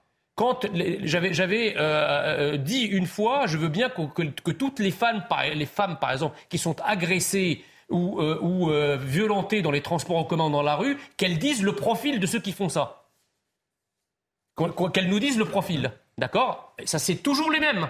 Bon. Donc, il y a quand même une Alors, réalité les qui. Non, qui- puisque qui- c'est qui- 17% il y a- des mises en cause pour non, mais- blessures volontaires. non mais attendez, très précis, oui, oui, mais moi 17%. je, je, je, je, je- je parle des, de, de la- des agressions, euh, euh, des agressions sexuelles à l'encontre des femmes dans, dans les transports en commun et euh, dans, dans- sur la voie publique. Autrement dit, il y a quelque chose que vos yeux voient. Mais le problème, c'est que faire ce lien évident, qui est de- désormais confirmé par les statistiques, c'est aussi dire que puisque il y a un lien entre, entre immigration et délinquance et criminalité, dans ce cas-là, il faut arrêter l'immigration. Et ça, le système actuel ne le veut pas. Parce que, pour des raisons à la fois économiques et idéologiques des constructivistes, on veut poursuivre coûte que coûte l'immigration. Alors, Donc, on va se poser la question attendez, dans un veux juste instant, répondre puisqu'il m'a dit justement. juste que j'étais délirant. Juste une phrase. Non, j'ai dit votre vous raisonnement. Mon raisonnement était répondez. délirant. Isabelle Piboulot nous attend pour euh, le point sur l'actualité. Vous répondez à Jean Messia. Juste en une phrase, euh, ce que je trouve très intéressant dans votre raisonnement, c'est que vous voulez vous appuyer sur le réel. Votre argument, c'est ça, c'est ce que je dis est réel, et Oui. le gauchiste Bah, faites un euh, qui sondage- tient un délirant, faites un sondage auprès des Français. délirant est dans le déni. Mais en fait, ce que vous appelez réel, c'est le prélèvement de ce qui, dans la réalité du monde social, va dans votre sens. Non. À savoir un seul, un seul mode de vrai. délinquance et un seul critère d'analyse. C'est pas vrai. Attendez, là, vous vous rendez compte que là, on parle des étrangers. Si vous rajoutez aux étrangers qui sont de nationalité étrangère les Français issus de certaines immigrations, mais alors là, je vous raconte pas les compteurs. On n'a pas le droit de le faire parce que les statistiques ethniques n'existent que pour démontrer que la France est raciste et qu'il y a des discriminations à l'embauche et au logement. Mais si par vous contre, prenez le critère du revenu, si vous, avez le prisme de l'immigration, mais quelqu'un qui aurait le prisme du revenu, je- ce que je vous dis, un marxiste caricatural, Mais- mais attendez, mais il là- prendrait ce prisme-là, il mais- dirait les cambrioleurs, globalement, c'est pas des gens qui mais sont des attendez, mais milliardaires. une Oh là là, mais attendez, mais- mais- mais- c'est très Mais caricatural. attendre vers une réalité ne nie pas l'autre.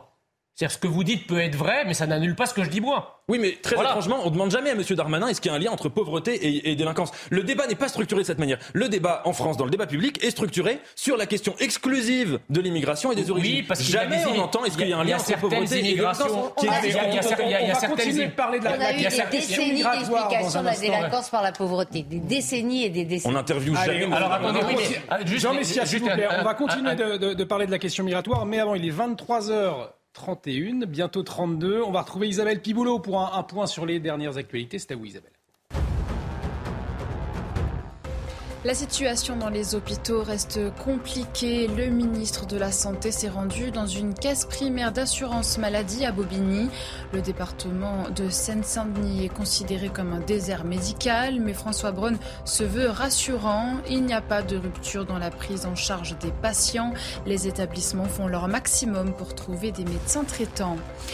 Le secrétaire général de l'OTAN est confiant. Selon Jens Stoltenberg, les Ukrainiens sont désormais en mesure de libérer plus de terrain pris par les Russes.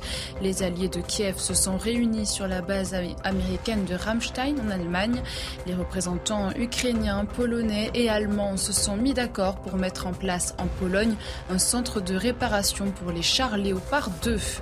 Et puis en ouverture de la 32e journée de Ligue 1, le PSG leader s'est imposé 2-1 face à la lanterne rouge Angers grâce à un doublé signé Kylian Mbappé en première période.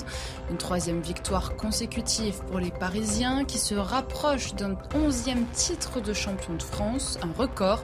Côté Angevin, Sada Thioub sauve l'honneur à la 87e minute, mais Angers pourrait être relégué dès dimanche. Et de retour sur euh, le plateau. Merci Isabelle Piboulot. Euh, prochain point sur l'actualité, ce sera à minuit. On va euh, parler, on parlait de la question des, migrations à l'instant et de la délinquance. Alors, j'ai cette précision. Près de 9 auteurs de violences sexuelles sur 10 sont français. On peut le, préciser aussi. Ça, c'est un, chiffre. Encore heureux. voilà. on va continuer de parler de des questions migratoires. Pour faire face à la pression migratoire, le Parlement européen a adopté un texte cette semaine pour financer des murs anti-migrants par l'Union européenne. Alors, 322 députés ont voté pour, 290 contre. Même chez les sociodémocrates, d'ailleurs, certains ont voté pour. Voyez les précisions d'Élodie Huchard et on en parle ensuite. Débat cette semaine au Parlement européen sur la question budgétaire et plus spécifiquement sur les fonds européens qui pourraient être dédiés à aider à construire des murs contre l'immigration illégale. C'est un sujet qui agite beaucoup le Parlement européen depuis octobre 2021 et très clairement on a distingué deux camps. D'un côté la gauche qui a expliqué y être opposée à toute utilisation de fonds européens pour construire des clôtures ou des murs aux frontières extérieures de l'Union. De l'autre côté la droite, l'extrême droite et aussi une partie du groupe Renaissance, celui qui représente la majorité présidentielle en France l'amendement a pu être adopté, 322 voix pour, 290 voix contre et 20 abstentions. Oui, mais si l'amendement a bien été voté, eh bien réaction en chaîne. L'intégralité des députés européens ont décidé de rejeter le texte dans sa globalité. On a vu notamment la gauche accuser la droite, je cite, de rapprochement avec l'extrême droite, avec Mélanie. Et puis on explique aussi du côté de la droite, par exemple François-Xavier Bellamy, député européen français, il explique pourtant il y avait une majorité européenne pour financer les murs avec de l'argent européen. Il dit qu'il ne comprend pas ceux qui disent qu'il faut une stratégie européenne commune pour maîtriser nos frontières, mais qui sont opposés au mur. Un amendement donc pour une petite victoire pour la droite, mais en revanche, le texte budgétaire, on le rappelle, a été rejeté. Alors, Yohann Usaï, on, l'entendait, hein, euh, le, texte a été balayé quand même dans un scrutin plus large. Néanmoins, ce vote, est-ce qu'on peut y voir la fin d'un tabou euh, au niveau européen? Il y a une, prise de conscience qui, est lente manifestement, mais on sent que les choses bougent un peu. Parce que d'abord, dans chaque pays, chaque gouvernement est, confronté, surtout les pays du Sud, hein, l'Italie, la France, l'Espagne, sont confrontés quand même à, une immigration illégale. Hein. là, on parle de l'immigration illégale qui est grandissante manifestement. Euh, la Grèce également, euh, des pays qui sont parfois laissés seuls. Donc ils sont soumis aussi à une pression électorale, ces dirigeants, et euh, on voit bien que naturellement les choses évoluent. Alors jusqu'où est-ce que ça évoluera? Où on considère que l'immigration illégale est véritablement problématique et on se donne les moyens de la combattre, mur, une clôture, je ne sais rien. C'est un débat qu'on peut avoir. Moi, c'est un débat qui ne me semble pas du tout indécent. Hein. C'est un débat politique qui est intéressant et compte tenu de la situation, c'est un débat qui doit même, à mon avis, être posé. Euh, où on considère que l'immigration illégale n'est pas un problème, et alors à ce moment-là, on ne construit rien et on n'en débat pas. Mais euh, poser la question, moi, ne me semble pas quelque chose d'absolument scandaleux. Jean Messia, est-ce qu'il existe de, de bons murs finalement et de mauvais murs? On pense bien évidemment au mur de Berlin.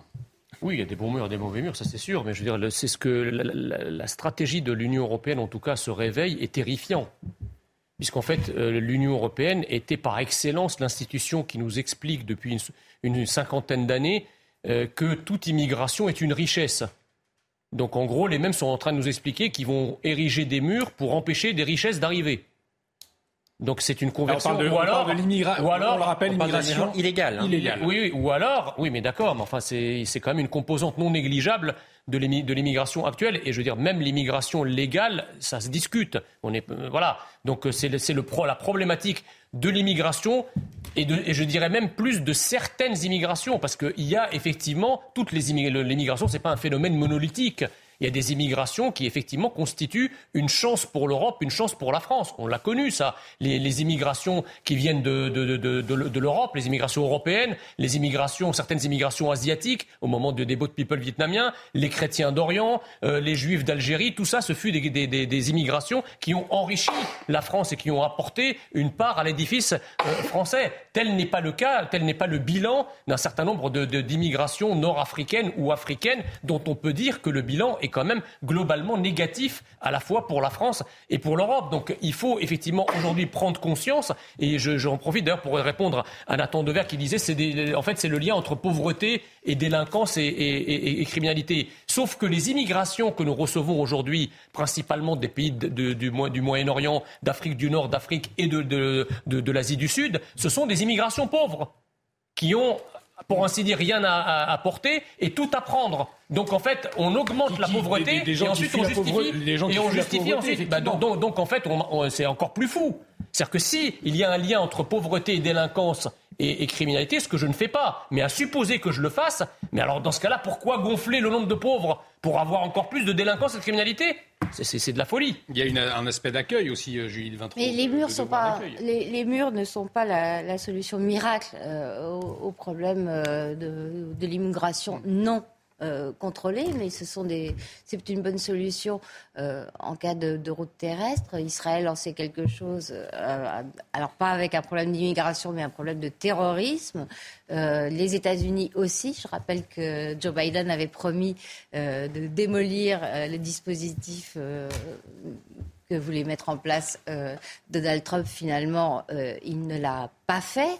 Et puis, ça empêcherait euh, s'agissant des migrations par, voie terrestre, certains pays, je pense à la Biélorussie, je pense à la Turquie, d'exercer un chantage euh, sur l'Union européenne. On a vu ce que ça pouvait donner, on a vu à quel point on était désarmé quand euh, le pays instrumentalisait euh, ces pauvres gens euh, pour s'en servir comme moyen de pression contre, contre les Européens. On a Gilles Boyer du groupe Renew qui, a déclaré, nous parlons des murs, mais ce sont des frontières dont il est question, Karim Abrik, et les frontières, on ne les protège pas avec des champs de patates.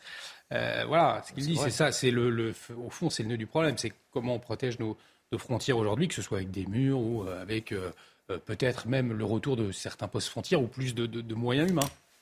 Oui, mais les, les murs, hein, c'est l'aspect visible. On a l'impression d'agir, de dire, ah, là, on fait quelque chose, on va mettre des barrières physiques, mais il va, il va falloir combien de barrières physiques? Euh, il va, falloir ceinturer combien de, kilomètres et de kilomètres? Donc, je pense qu'il y a aussi ces frontières, j'allais dire, de chacun des pays a ses propres frontières intérieures. Et ça, qu'est-ce que ça veut dire? Ben, ce sont aussi, bon, euh, on, on pense à l'attractivité des différents pays, les aides, les visas, euh, tout ça va ensemble aussi. Et je pense qu'il faut aussi se préoccuper de, ben, en fait, de, ce qu'on donne aussi. Et est-ce qu'on est attractif? Pour les personnes qui décident mm. de venir ici? Je pense que le Danemark a fait un changement, la Suède, la Grande-Bretagne. Donc, il y a un signal aussi qui est envoyé. Alors, bon, on peut bien parler des, murs, mais je pense qu'à un moment donné, c'est presque infini. Vous savez, cette question des murs, j'ai l'impression qu'on va passer euh, des décennies à mettre simplement des barrières physiques. Moi, je pense que le, le problème, en fait, la solution ne réside pas seulement dans les murs. C'est mm. vraiment une question de politique. Et euh, je pense que les pays se sont auto-cadenassés aussi avec le droit international dans certains cas, certaines clauses. Et on a beaucoup de difficultés à sortir de ça. Et c'est un peu l'idéal, ce, fameux idéal sans frontiérisme euh, qui, a pu perdurer comme ça pendant des, décennies. On se rend compte que ça a été mis à mal, que ce n'est peut-être pas possible. Et euh, ces, flux migratoires intenses qui, sont, qui mettent une certaine pression donc sur les écoles, sur le logement, on se rend compte qu'on a du mal euh, justement à aider ces populations-là. Et aujourd'hui, non, ben, je suis pas certaine que la solution réside uniquement euh, avec ces murs physiques. Il nous reste un peu plus d'une minute, on aura l'occasion d'en reparler. Euh, juste peut-être une dernière réaction très courte. Aujourd'hui, ça fait dix ans que la loi le mariage pour tous a été votée.